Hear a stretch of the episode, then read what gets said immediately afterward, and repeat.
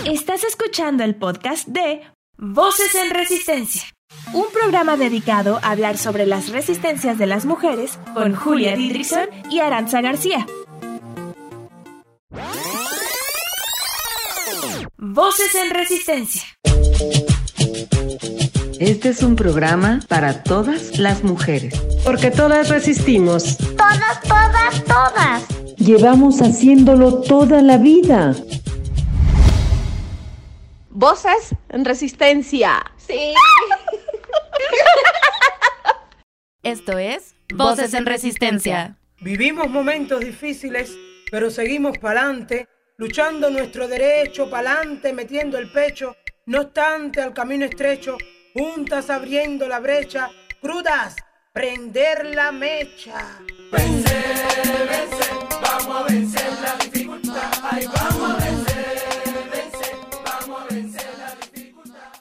Hola, ¿cómo están? Bienvenidas a Voces en Resistencia. Mi nombre es Aranza García y hoy estoy acompañada de Julia Didrikson. Todos nuestros programas son especiales porque los hacemos en conjunto. Con mujeres que han resistido a los mandatos impuestos por el patriarcado. O sea, todas las mujeres. Hoy platicaremos con Mare Advertencia Lírica, una mujer que es una resistencia por sí sola. Pero antes, vamos a conocer sobre el tema de hoy, el rap. Resistimos para cambiar realidades.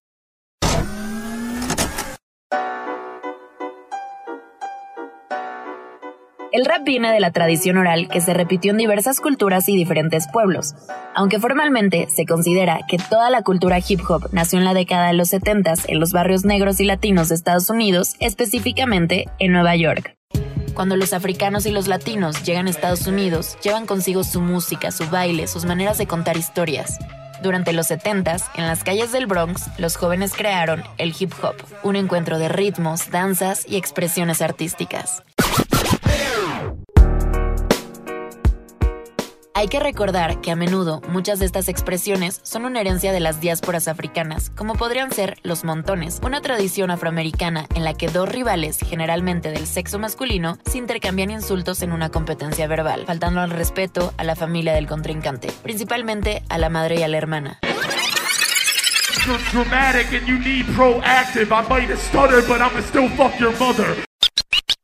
Si bien esta tradición nos da cuenta de la agilidad mental y verbal que se requería, también es una muestra del machismo, mismo que se siguió y sigue replicándose en la cultura hip hop. Rap significa literalmente ritmo y poesía. Sin embargo, es un lenguaje, una forma de recuperar la palabra hablada como la narración, como los mitos. Gladys Castiblanco Lemus, autora de Rap y Prácticas de Resistencia, apunta que el rap, más que decir y narrar, es hacer, es una práctica, es hablar, denunciar, protestar, confrontar, interpretar interpelar, cuestionar, pero ante todo es vivir, es hacer, es experimentar una forma de vida alterna como respuesta que no espera ser resuelta por otros, sino que ocurre en las vivencias justamente cuando éstas desafían los límites.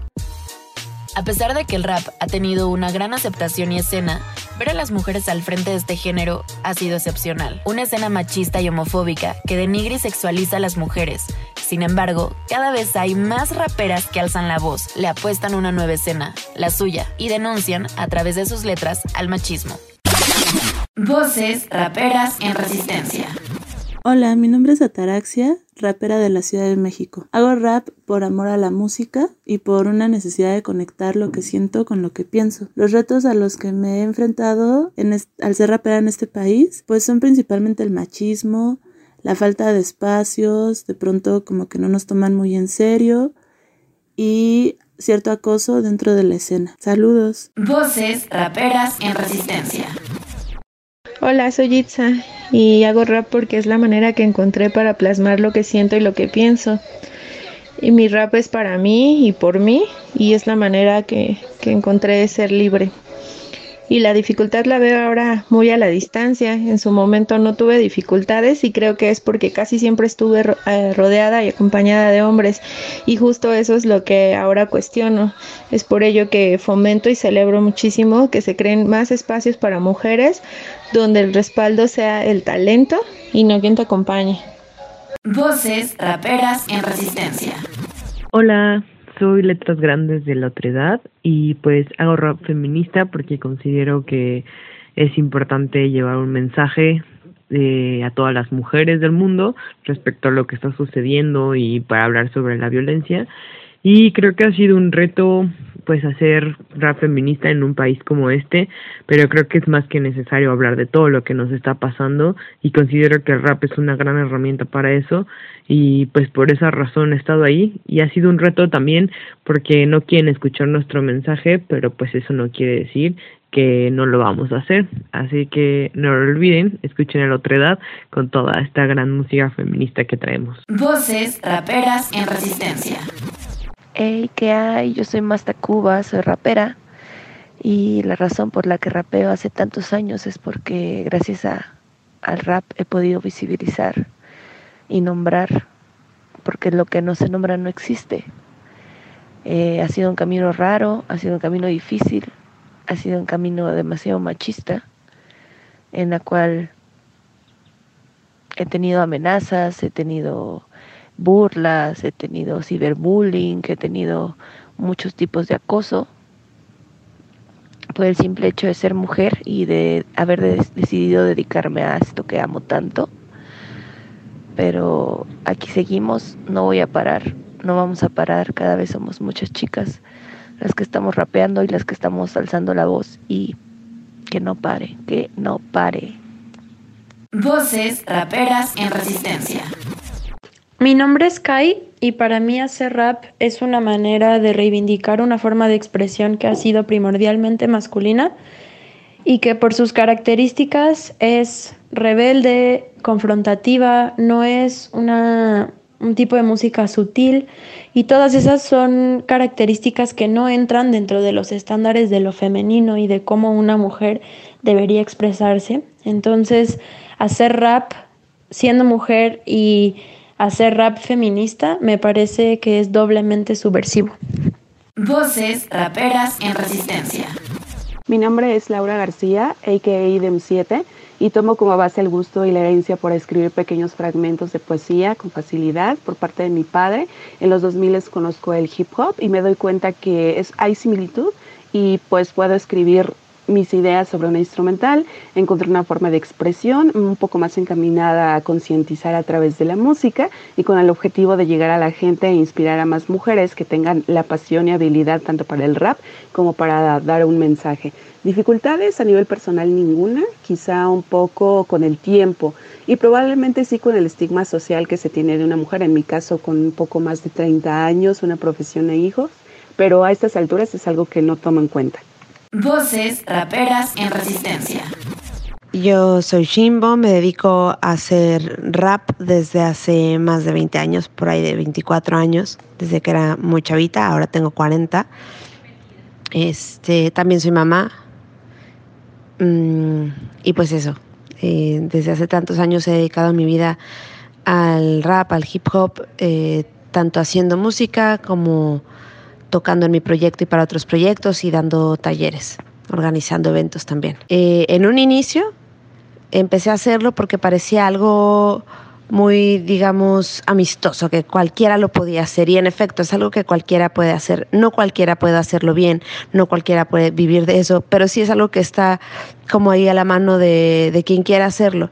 Es, es, es muy bonito en ese sentido, es como una actividad muy noble que se presta para para que todo el mundo pueda tener acceso. Entonces eso era increíble, a mí me encantaba la música y también me encantaba la literatura desde muy niña, me gustaba mucho leer, de, hecho después estudié letras y me di cuenta de que el rap eh, tenía letras muy largas, se podía decir muchas cosas. Y mm, eso fue muy al principio, pero después cuando empecé a enterarme un poco más de, de dónde había salido, de sus orígenes, de su historia, de sus motivaciones, eh, me enamoré absolutamente de la cultura hip hop. Voces raperas en resistencia. Tal es el caso de Mare Advertencia Lírica, rapera oaxaqueña, zapoteca y nuestra invitada del día de hoy. Ya nos cansamos de esperar bajo las sombras. Ya no caminamos detrás de nadie. Ahora caminamos junto a nosotras. Abran paso, porque estas mujeres ya no dan ni un paso atrás ni una menos, ni una asesinada más. Pueblo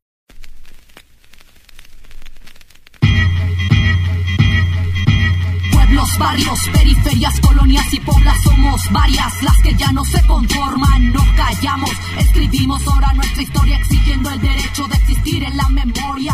Pueblos, barrios. Mare Advertencia Lírica es una rapera oaxaqueña de origen zapoteco. A través del rap hace protesta social. Sus versos hablan sobre temas de género, derechos indígenas y la situación política y social de México. Bienvenido al infierno, es aquí donde te espero, donde están las promesas que políticos no cumplieron. Las letras de Mare son una herramienta para visibilizar problemas, tanto individuales como colectivos. Mare, quizá como todas las mujeres, está llena y hecha de resistencias.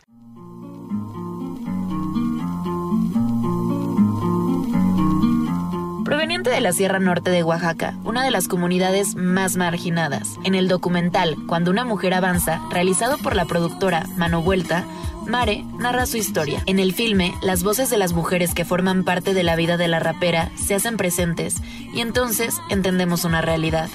Mare creció rodeada de mujeres junto a su abuela, su madre y sus tías. Su padre falleció cuando tenía 5 años. En palabras de su tía, se acostumbraron a ser independientes. Desde su infancia, Mare salió del patrón de la familia tradicional, lo que le hizo ver el mundo fuera de las órdenes de un hombre. La niña en resistencia. Su carrera de rapera inició a los 16 años y desde ese momento no ha dejado de crear. En 2011 participó en el primer festival de hip hop femenino la otra cara del hip hop en la ciudad de Guatemala. En 2012 fue seleccionada dentro del Best Latin Alternative Music of the Year por la radio NPR Music de Estados Unidos.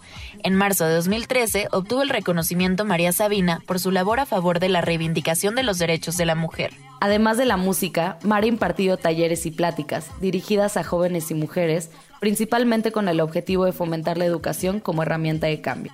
Ha colaborado en proyectos independientes como la Escuela de Derechos Humanos para Jóvenes de Oaxaca y el Encuentro de Mujeres en Resistencia. Así como en foros y coloquios de universidades. Mare, una mujer que junto con otras ha marcado el antes y el después en la historia del rap femenino.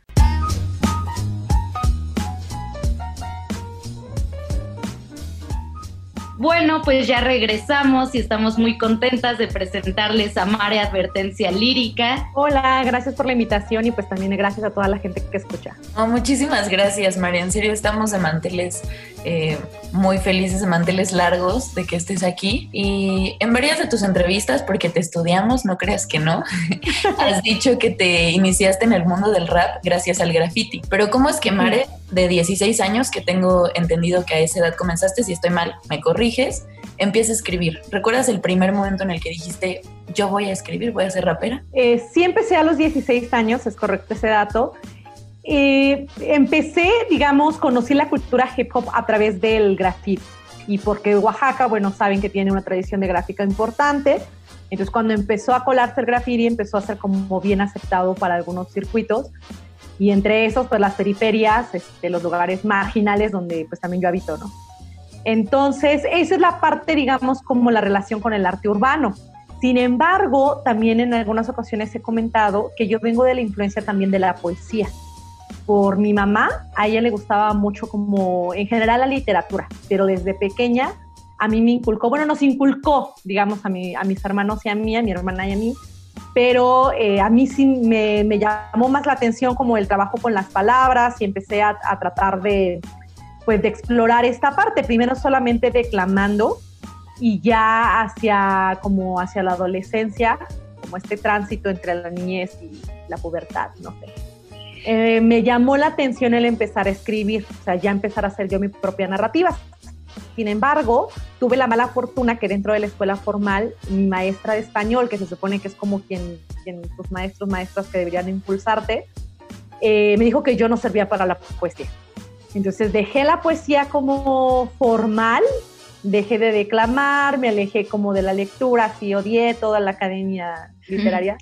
Y conocí en ese tránsito el rap a través del graffiti, conocí el skate, conocí el, el, reggae, conocí el ska, o sea, como otras manifestaciones culturales, contraculturales llamadas también así, y quizá me sentí más identificada justo por sentir esa segregación, o sea, que ni siquiera en los lugares donde se supone que una se puede desarrollar, porque se supone que para eso vas a la escuela, ¿no? Como para desarrollarte, tener mejores oportunidades, crecer, y ni ahí me sentía yo que podía encajar, entonces decidí tomar otro rumbo y bueno, el rap fue mi pretexto para, para salirme del molde. Mare, tu música es de protesta principalmente, eh, refleja un activismo social. ¿De dónde surge esta necesidad de activismo a través del rap? Yo creo que fue natural. Como dije, vengo de una periferia, vengo de un contexto también, pues, de una circunstancia familiar complicada. A mi papá lo asesinaron cuando yo tenía cinco años a raíz de un conflicto agrario que en ese momento no se nombraba como tal. Ahora digo, ya tenemos un panorama más amplio como para poder estudiar qué territorios son los que, digamos, han tenido conflictos agrarios. En ese momento no se sabía. Entonces, eh, lo que sí sucedió fue que a raíz de esta situación de, de la ausencia de la figura paterna, dentro de la estructura familiar cambió. O sea, todo cambió. Mi mamá tuvo que volver a salir a trabajar, o sea, ella tenía como esta, esta idea de, de ser pues sí que, le, que, de las que la sociedad te impone, ¿no? Como mujer que tienes que casar, tienes que salir adelante, como una mujer que venía de un contexto empobrecido, trabajó mucho para salir de ahí, estudió, eh, hizo lo posible como para superarse y cuando ya tenía como su vida un tanto resuelta, sucede este episodio con mi papá y todo se, pues se cambia de un momento a otro. Entonces en esas circunstancias familiares, nucleares que empezamos a vivir, también me empecé a dar cuenta, yo creo que como esta realidad más cruda, o sea, la burbuja se rompió. Y cuando eso sucede, puedes hacerlo como solamente de manera, verlo de una manera individual y quejarte por cómo te va mal a ti. Pero a mí me ayudó mucho el conocer la poesía de protesta justo a través de la escuela, a través del magisterio de la sección 22, el magisterio disidente conocí la poesía de protesta, que hablaba justo como de estas jerarquías de poder, que hablaba de las clases sociales, que hablaba de la defensa del territorio, que hablaba de estas políticas eh, a nivel eh, sociedad mexicana, que me empezaban a explicar también por qué la circunstancia de mi familia no era exclusiva de mi familia. Es decir, ¿no? O sea, lo que nos estaba atravesando a nosotras, justo en términos de economía, justo en términos de prejuicios eh, de sexo, género, el, hecho de que nosotros seamos zapotecas, llegadas a migrantes a la ciudad, como esa, todas esas cuestiones clasistas, racistas, machistas, empezaron a explicarse a través de la poesía. Entonces, desde muy joven, tuve ese acercamiento como a entender de otra manera la realidad, que cuando empecé a cerrar, se, puso, se volvió un tanto, pues ya natural, ¿no? Como que se puede, si en un principio todavía no sabía exactamente por dónde entrarle a la escritura, pero en un momento se tuvo que, ir hacia, hacia la experiencia de vida, ¿no? Hacia quién soy, hacia los problemas que me atravesaban, hacia las dudas de las que no tenía respuesta. Siempre he dicho también que para mí el rap ha sido una catarsis y e, eso significa que mucho de lo que yo estaba pasando a mi alrededor y que no lograba entender, lo cuestionaba a través del rap. Y quizá en esos diálogos empecé también a obtener respuestas, ¿no? empecé a, porque no soy la única que está haciendo estas preguntas y más bien como que en colectividad nos vamos respondiendo. Pero en un principio sí necesitaba cuestionar porque yo tenía estas dudas. Creo que eso para mucha gente también se le hace justo como una postura crítica, política, pero para mí en ese momento como adolescente de no saber ni mi lugar en el mundo, ni qué estoy haciendo aquí, quién soy, mi historia, nada, sí necesitaba hacer esas preguntas. Ahora que justo comentabas que a través de la poesía entendiste que lo que te atraviesa a ti le atraviesan a más mujeres. Eh, quise recordarlo porque en el programa pasado justo Lorena nos comentaba que Lorena Wolfer, que fue la entrevistada del programa pasado, nos comentaba que ella lo que hace a través de su arte es que se comienza a ver individualmente, pero en esa individualidad se ve colectivo. Y justo lo remarco porque fue una idea que varias mujeres artistas dijeron en sus testimonios. Y ahora también que comentabas sobre tu infancia y lo que creciste, ¿cómo fue crecer en una de las zonas más marginadas de Oaxaca y cómo se refleja eso en tu música? Pues como te dije, yo creo que a mí a muy temprana edad se me rompió la burbuja. Creo que muchas veces lo que trata de hacer la familia justo es protegerte, que no estemos mal, que no nos demos cuenta quizá de la maldad que hay en el mundo, etcétera. Como que la familia se vuelve en ese núcleo que de cierta manera protege, ¿no? A veces ni siquiera, como diría, pues que sea tan positivo, porque no te deja ver la realidad existente al final de cuentas y a mí lo que me hizo vivir en la periferia, vivir en este lugar, fue darme cuenta de primera mano como justo lo que es el desplazamiento económico, lo que es el, incluso el sentido comunitario, ¿no? el sentido de ser migrante, también el abandono del Estado. O sea, en mi colonia cuando nosotras llegábamos a vivir aquí no había pavimentación, no había electricidad, no había nada.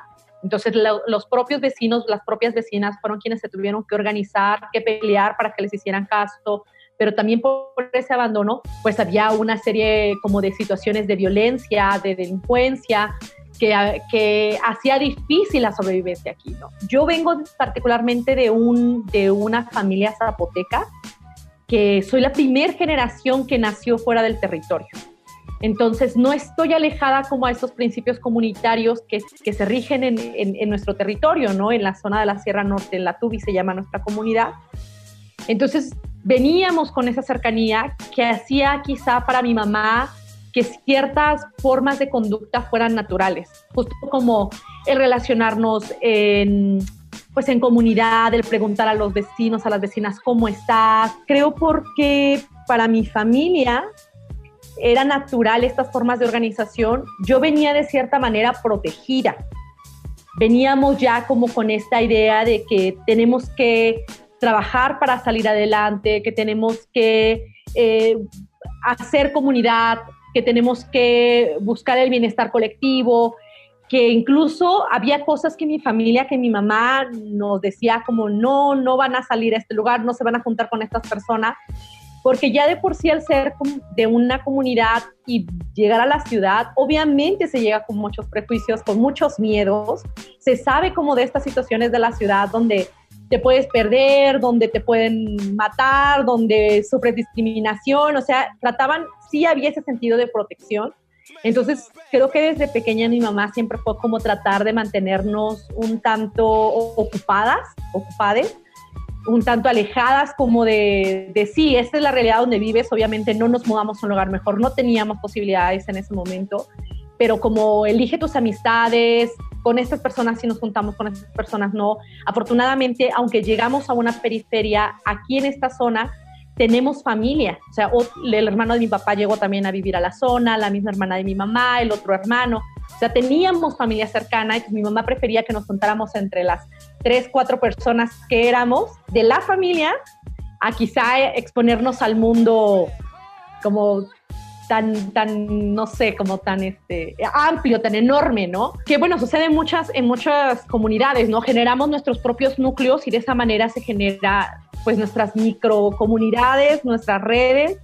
Y quizá para mí eso fue lo que me ayudó a, a mantenerme a salvo, lo llamaría así, porque sí de mi generación, sí en mi territorio, hubo muchas, o sea, hubo mucha violencia en los años 90, la zona donde yo habito, hubo mucha violencia de pandillas. En la actualidad sigue habiendo, pero ya por otras circunstancias. Y bueno, vivimos en, en México con, un, con una violencia generalizada que obviamente pues ya es difícil encontrar un sector donde no corra riesgo, ¿no? Pero sí, eh, cuando fue mi infancia, en mi infancia fue eh, pues quizá como la guía de mi familia la que nos ayudó a mantenernos a salvo.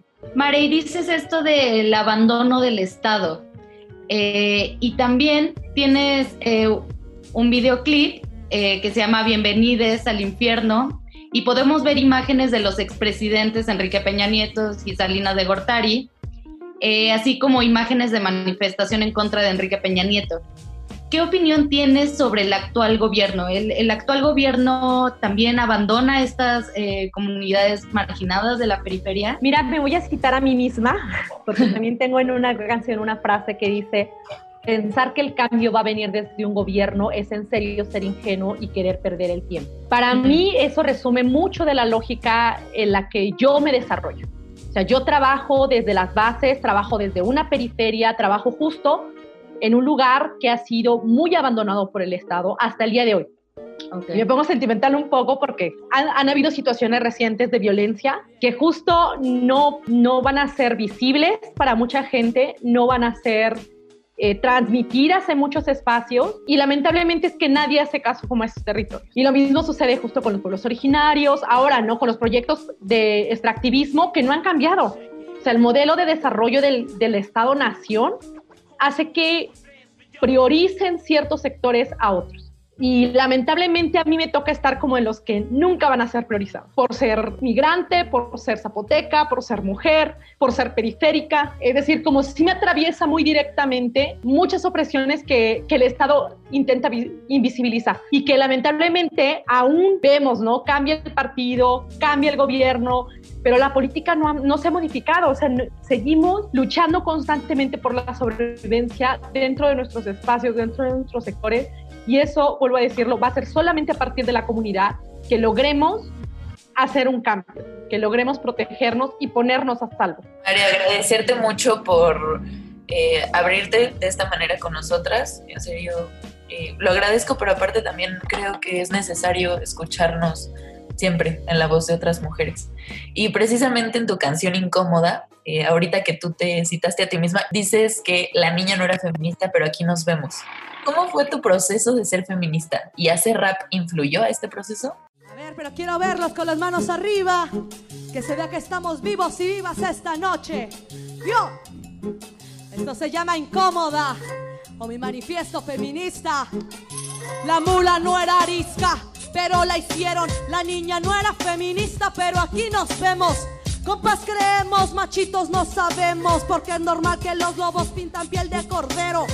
Y es que hay que ver quién critica bajo qué normas. Si soy yo la que está mal, o eres tú quien se conforma. Si no quieres saber nada de mí por mi pensar, que es más fácil desde tu privilegio juzgar mi andar. Definitivamente el hacer rap influyó mucho en mis identidades, justo como el empezar a cuestionar, el poder tener el privilegio de la palabra, me ayudó para irme ubicando quién soy, quién quiero ser, hacia dónde quiero dirigir mi camino, pero también a reconocer mi historia. Eh, yo siempre he dicho como que justo yo me descubrí feminista.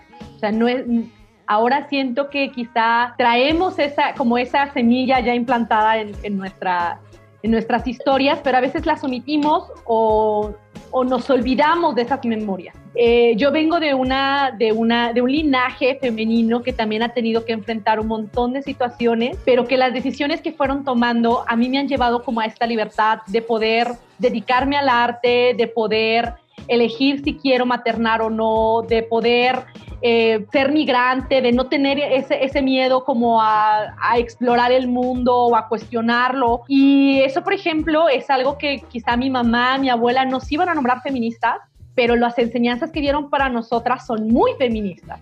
Ahora lo, yo digo, claro, o sea, por eso yo soy así, ¿no? Y afortunadamente también soy parte de un contexto donde encuentro los referentes de mujeres luchadoras que trabajan, que están al frente, que no tienen miedo, que se arriesgan. Y entonces tiene una lógica el por qué también identificarme con esas luchas, el sentirme parte de estos movimientos y que en algún momento, pues ya por un tanto natural, nombrarme feminista también reconociendo como la historia de opresión de nuevo que, que viví, ¿no? Como la, la, cuestión de violencia que nos atraviesa a todas y que aunque a veces no logremos nombrarla, no significa que no exista. Entonces yo tuve las herramientas para poderme dar cuenta que estaban ahí, para poder entender el contexto que vivía y desde ahí también como una reivindicación política, decir, ¿qué voy a hacer con esto? Y me reivindiqué así como mujer, como feminista, por esta necesidad también de ocupar ese espacio ahora hacia donde, hacia donde yo lo quiero encaminar, ¿no? ¿no? Dejar como estos estereotipos que me han tratado de instaurar y empezar a buscar qué es lo que sí quiero hacer con esto que tengo. Mare, ¿cuál es para ti la demanda más importante eh, del movimiento feminista en la actualidad, en todo este contexto espantoso que estamos viviendo de violencia extrema y además ahora con la pandemia? ¿Qué, qué ¿Cuál es tu, tu, demanda principal como feminista? No creo que haya una sola, como una prioridad. Creo que cada una nos vamos enfrentando según nuestro propio contexto. Sí reconozco que en este momento de la lucha sigue siendo por la vida, por la sobrevivencia, pero eso implica una diversidad de escenarios enorme, porque de nuevo la experiencia de una y otra en diferentes territorios no va a ser la misma. No va a ser la misma de una mujer de ciudad a una mujer del campo y una mujer migrante en la frontera norte a una mujer en la frontera sur. La experiencia se vuelve muy diversa y por eso yo sí estoy muy de acuerdo en que no es el feminismo, sino los feminismos, que cada una va encontrando sus propias luchas también desde reconocer las opresiones que nos atraviesan. y en esa diversidad, bueno, no, no habría oportunidad de nombrar todas las luchas que se, que se instauran en este mismo momento por defensa del territorio, eh, contra la violencia feminicida, eh, contra la violencia del Estado, contra la violencia del narco. O sea, realmente hay una cuestión tan diversa, pero creo que sí, si lo logramos resumir en algo, pues sigue siendo la supervivencia. Sigue siendo como la lucha por la vida. Y eso es muy fuerte pensar en, justo lo conecto con tu respuesta pasada, eh, que nos decías que tú te descubriste feminista y en ese descubrimiento feminista reconociste la historia de opresión que muchas mujeres atrás tuyo, de tu linaje, tuvieron que tener y que, aunque ellas no dijeran como, ay, yo soy feminista, tuvieron un antecedente, ¿no? Y ahora eh, pensar que aún así la lucha sigue siendo por la vida es muy fuerte. Y nos vamos con esto a un corte musical. Regresamos. Vamos un corte, pero al regresar hablaremos de... Pitos, vaginas, menstruación, chichis, sexo, sexo, sexo. Exacto. Quédate. Voces en Resistencia. No se te olvide seguirnos en nuestras redes sociales. En Facebook como arroba programa Voces en Resistencia y en Instagram como arroba voces guion bajo en Resistencia. Voces en Resistencia. Existen muchos tipos de resistencias. Cada una decide cómo hacerlo, hacia qué y en qué momento de su vida expresarlas. Te invitamos a descubrirlas con nosotras. Mi nombre es Julia Didrickson y yo soy Aranza García. Sintonízanos todos los miércoles de 4 a 5 en Violeta Radio. Voces en Resistencia.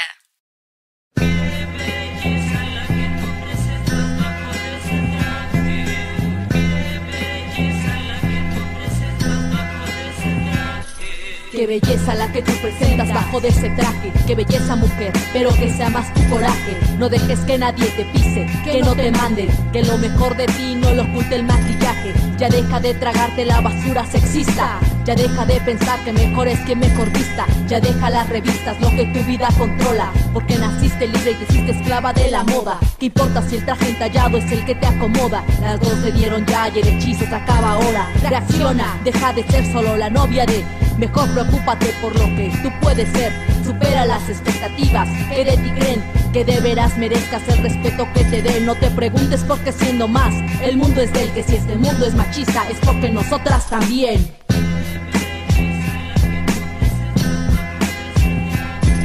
Creer, vencer, tener poder. Mujer, no te limites a lo que te piden ser.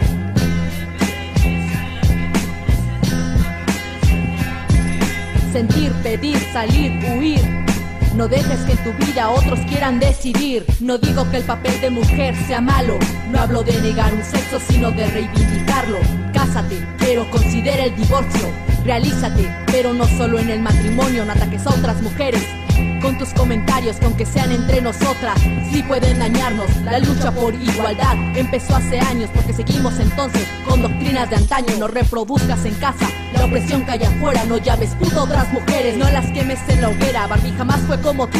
Porque tú sí como ella, ¿por qué te importa tanto ser alta, flaca o güera? Se trata de ser iguales, pero en la diferencia, ¿por qué entonces vale tanto una apariencia? Si abandonamos ya la sumisión, ¿por qué no la inconsciencia? Hasta la idea que no hay mujer perfecta.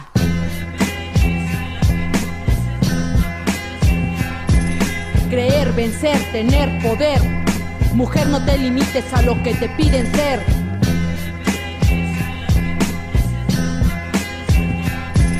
Sentir, pedir, salir, huir. No dejes que en tu vida otros quieran decidir. Liberación femenina, gritamos, ¿quién se libera? Si sigues esperando el galán de telenovela, sigues arrastrando las culpas que cargo Eva, para quitarte de tus prejuicios, ¿qué es lo que esperas? Te dijeron sin un hombre no vale, se las creíste, te llamaron sexo débil se las compraste. Una mujer alzó la voz por equidad y tú qué hiciste. Si con estar detrás de un gran hombre te conformaste. Mujer tonta, no por mujer, sino por dejarte. Porque vales mucho y aún así, de menos que haces. Porque de lágrimas volviste a usar ese chantaje. Y al cabrón que te puso el cuerno, lo perdonaste. Porque te conformas siguiendo todas esas normas. Cambia de vida ahora, cambia de forma. No seas solo bonita, sé más cabrona. No seas mejor mujer, mejor sé, mejor persona.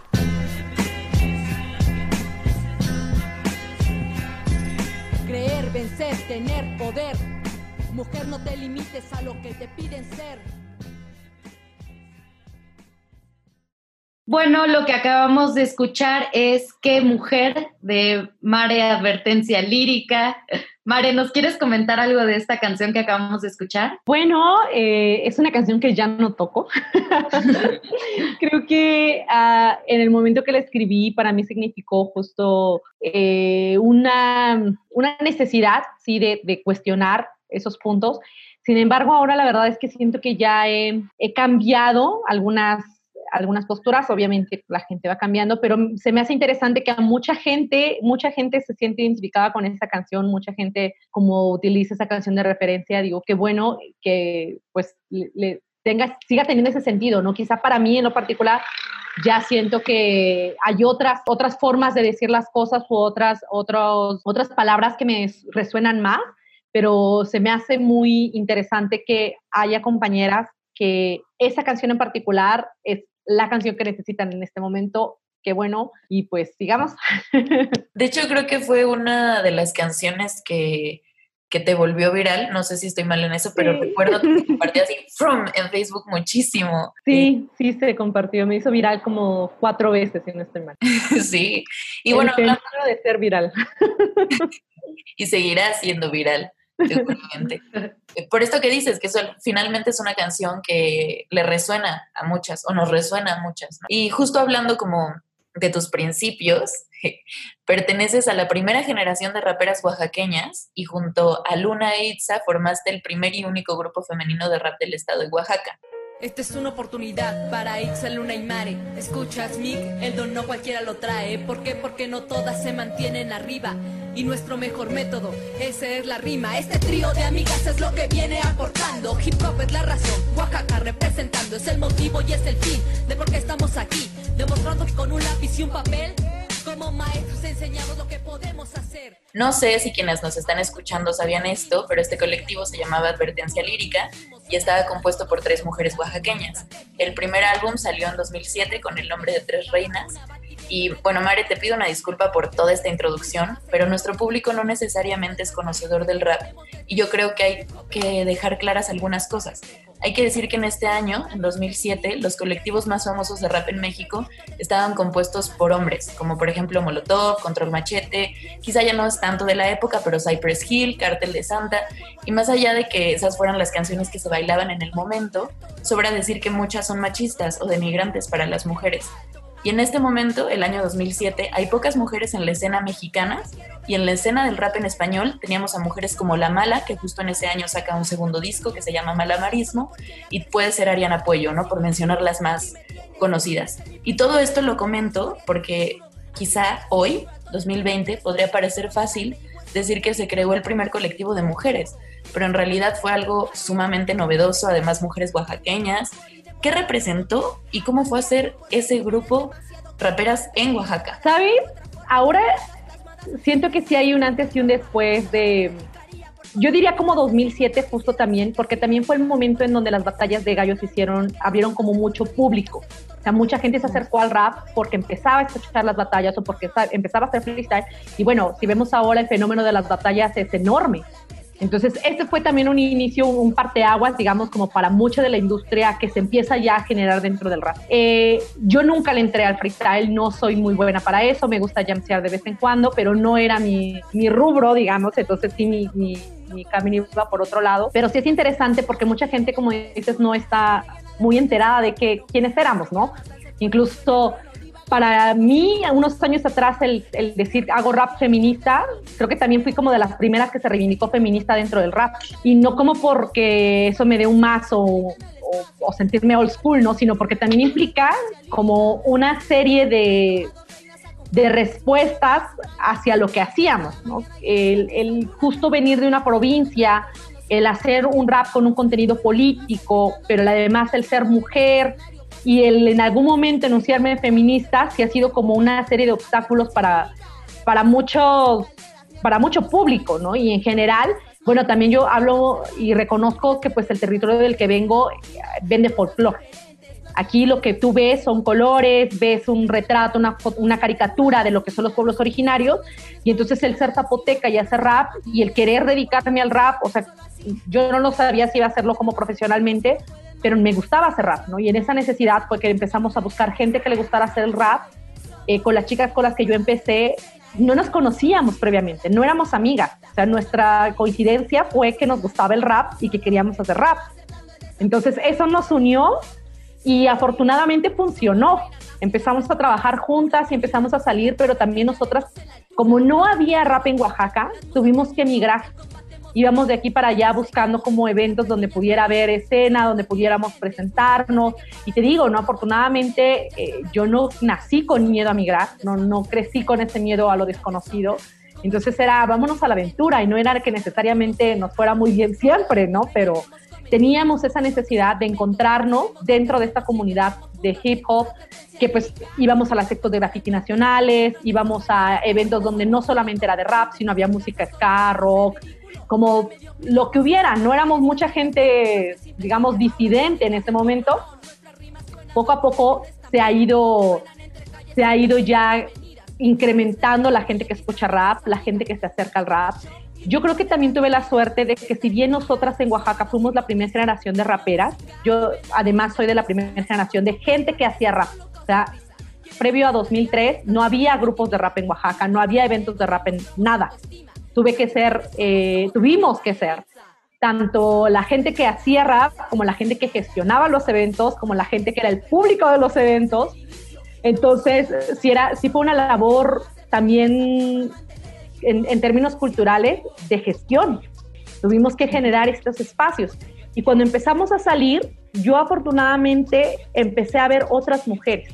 Si bien nunca fuimos mayoría, sí puedo nombrar, sí puedo decir que escuchaba y que veía mujeres haciendo rap en muchos otros territorios y que eso también nos hacía sentir que no estábamos tan ajenas a esto, ¿no? No era justo como, tampoco nunca lo vimos como, ah, somos la novedad, sino al contrario, encontrarnos con otras mujeres también era como de, ah, qué bueno, somos más haciéndolo, eh, nos conocemos y con varias, por ejemplo, de esa, de esa generación, hasta el día de hoy nos seguimos llevando, aunque algunas ya no rapeen, es como nos ubicamos, nos mantenemos ubicadas, ¿no? Así de, ah, estábamos ahí en lo mismo, hay varias que ya no rapean, pero que les sigue buscando, gustando la escena, les sigue gustando el, el o cambiaron de, de disciplina, pero ahí estamos, ¿no? Y creo que esa parte también, para mí, tiene un principio comunitario muy bonito que ahora con la industria que se está generando se ha roto. Ya no hay como estas, estas redes que en ese momento, en esos primeros momentos, estoy hablando de hace 17 años, hace 15 años, cuando empezábamos a formar la escena de rap en, en el sur, en la provincia, cuando empezábamos a salir, realmente era difícil, pero también por eso nos apreciábamos un montón. O sea, yo creo que en mis primeros inicios fue cuando menos vi también como conductas machistas, porque como no había mucho que pelear, nos queríamos mucho, éramos así como nos apoyábamos, nos arropábamos, ¿no? Lamentablemente es que mientras más empezó a crecer la escena, todos los vicios se hicieron también más presentes y yo creo que ya, que ya en, algún momento sí tuvimos que tomar como postura respecto a eso. Nosotras como raperas tuvimos en algún momento que decidir volvernos solistas, separarnos del crew justo por cuestiones machistas. Y tuve yo en algún momento también, incluso que, o sea, para mí el reivindicarme feminista también fue eso, ¿no? Como dejar las cosas claras para quien quiera o no trabajar conmigo.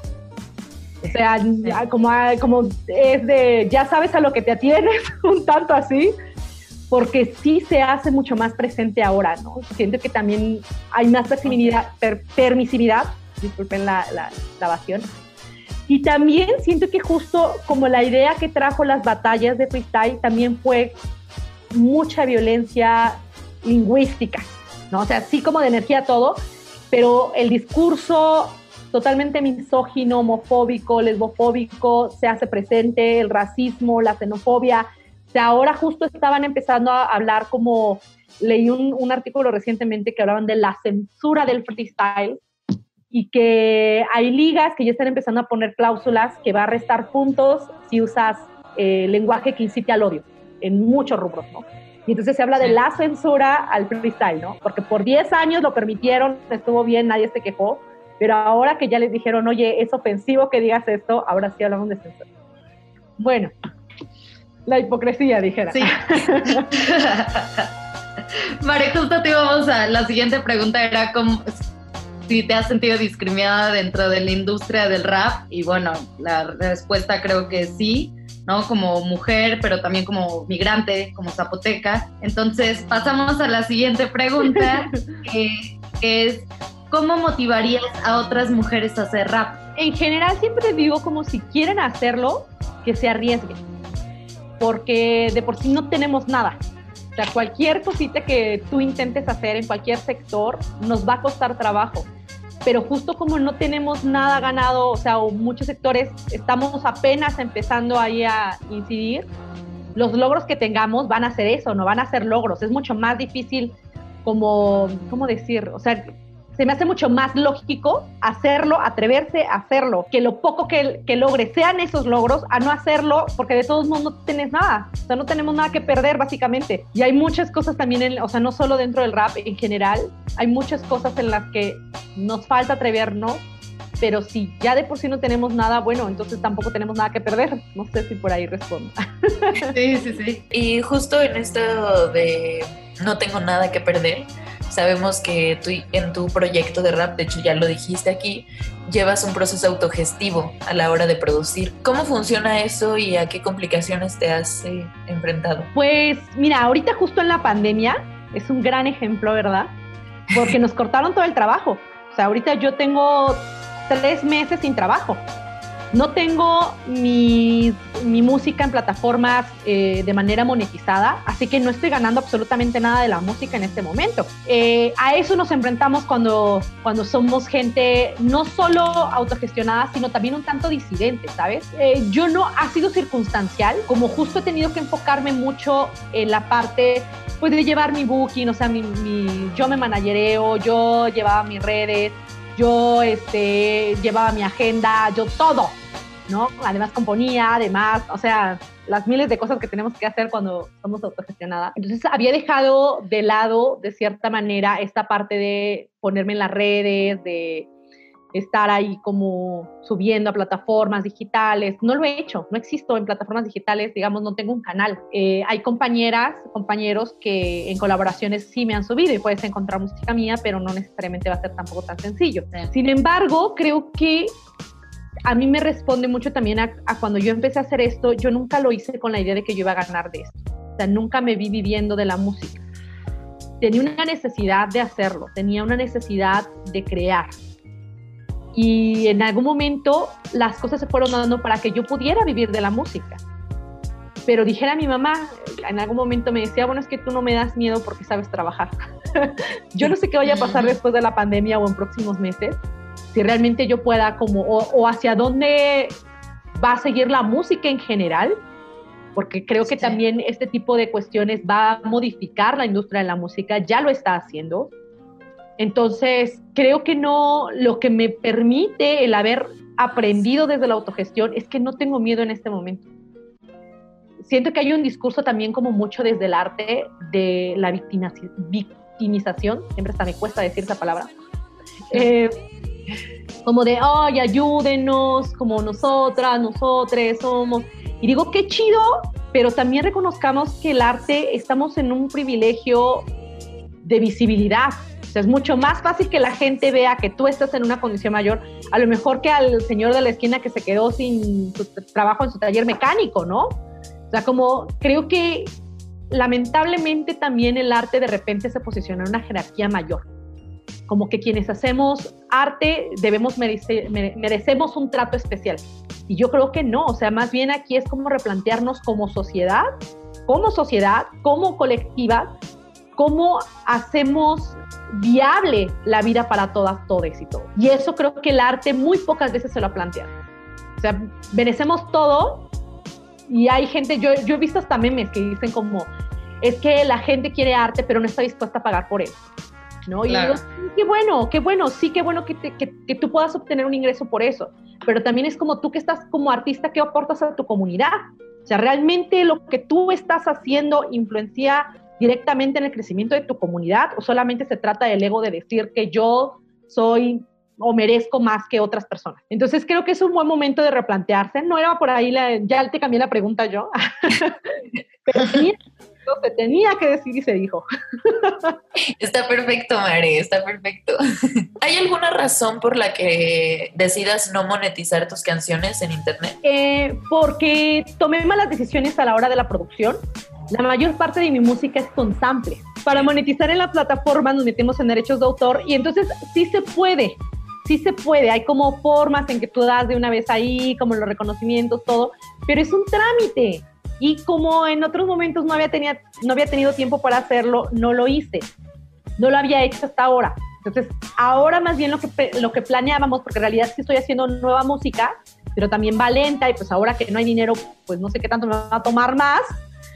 Pero eh, habíamos pensado quizá más bien como subir a lo mejor un par de reversiones, o sea, no toda la música que he hecho hasta el día de hoy, sino tomar dos canciones o tres, hacer reversiones en, en pistas originales y de ahí más bien abrir como el paso a, la nuevo, a lo nuevo que ya es todo original. O sea, ahora sí ya la, la última producción ya la estamos haciendo de manera como trabajo desde cero que también es mucho más trabajo y la cultura del rap, a veces yo romantizaba mucho con esto del hip hop y el rap y la vieja escuela y hay que hacerlo como se hacía antes y ahora digo, no, pues es que en realidad sí es inoperante, ya para muchas cosas ya no necesitamos modificar también, entonces ahora estoy explorando otras formas de crear, pero mientras pues sigo varada, sigo resolviendo como qué, qué, de qué manera poner al alcance eh, la música sin tener que meterme en tantos, eh, en tantos trámites más que otra cosa. Mare, eh, morimos porque saques nueva música y poder escucharla y poder difundirla.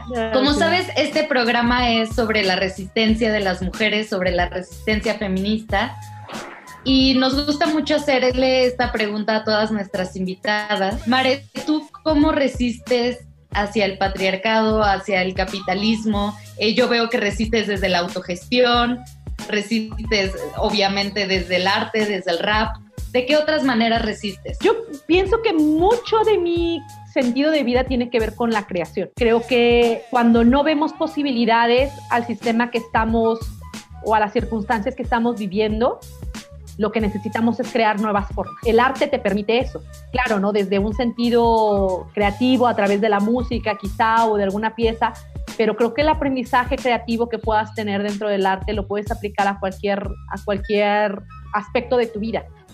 Entonces, para mí, eh, la creación, crear, es una de las formas más importantes de resistir, porque creo que las formas existentes en muchos contextos son inviables, son eh, inhumanas, son eh, totalmente en contra de la armonía con la naturaleza. Entonces, mm, no sirve de nada intentar cambiar o modificar siguiendo lo que ya está establecido, sino necesitamos ponernos creativas, creatives y buscar nuevas formas e inventarnos nuevas maneras y esa parte siento que es una forma muy bonita de resistir. Totalmente de acuerdo. Qué increíble tenerte. De verdad que este tiempo se me ha pasado como si hubieran sido solo cinco minutos.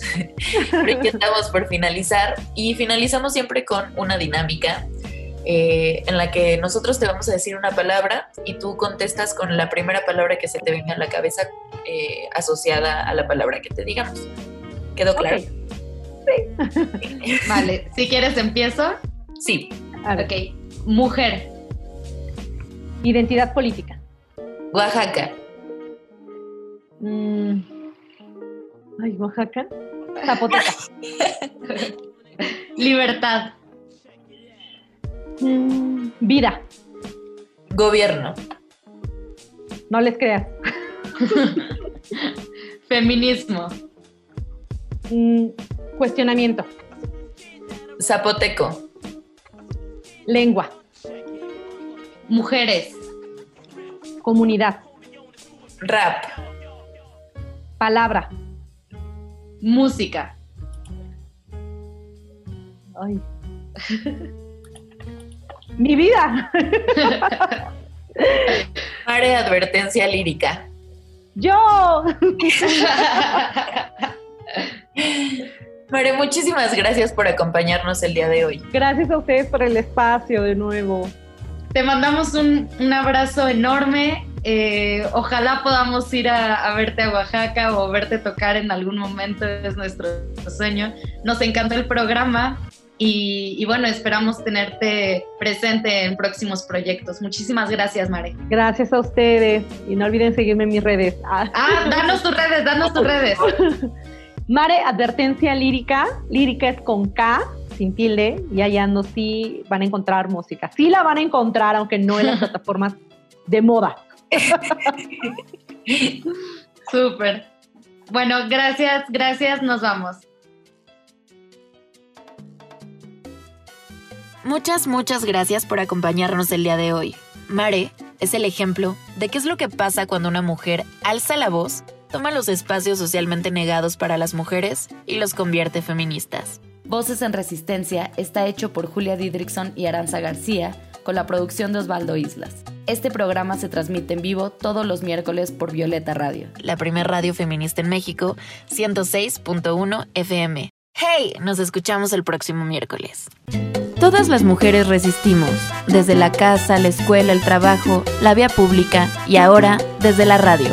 Resistimos para que el feminismo llegue a más rincones y la sororidad se haga costumbre entre nosotras. Voces en Resistencia. No se te olvide seguirnos en nuestras redes sociales. En Facebook como arroba programa Voces en Resistencia y en Instagram como arroba voces guion bajo en Resistencia. Voces en Resistencia.